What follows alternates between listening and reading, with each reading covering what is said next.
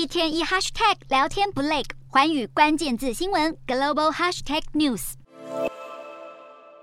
日本海上自卫队从八号开始和美国、澳洲、印度三国的海军展开代号马拉巴尔的联合军演。这场军演中，四国总共投入十四艘军舰，包括美国的核动力雷根号航空母舰。马拉巴尔军事演习原本只有美国和印度海军参加，后来日本自卫队和澳洲海军分别在两千零七年和二零二零年加入军演行列。在军演开始的仪式上，四国的海军司令都表示要强化彼此合作，并且强调反对借由武力改变现状的行为。联合军演预计会在日本关东南方海域实施反潜、舰对空以及海上补给等训练。另外，日本政府也考虑要将原本计划打造的两艘搭载神盾战斗系统的护卫舰改成小型但机动性更高的舰艇，因为原本的计划很难跟现行自卫队舰艇配合。根据日本媒体报道，新的舰艇除了要有飞弹防御能力以外，也可能会配备能打击敌方基地的美制长程战斧巡弋飞弹。过去日本总是将北韩视为假想敌，但现在认为新的舰艇也必须要有弹性应对中国的能力。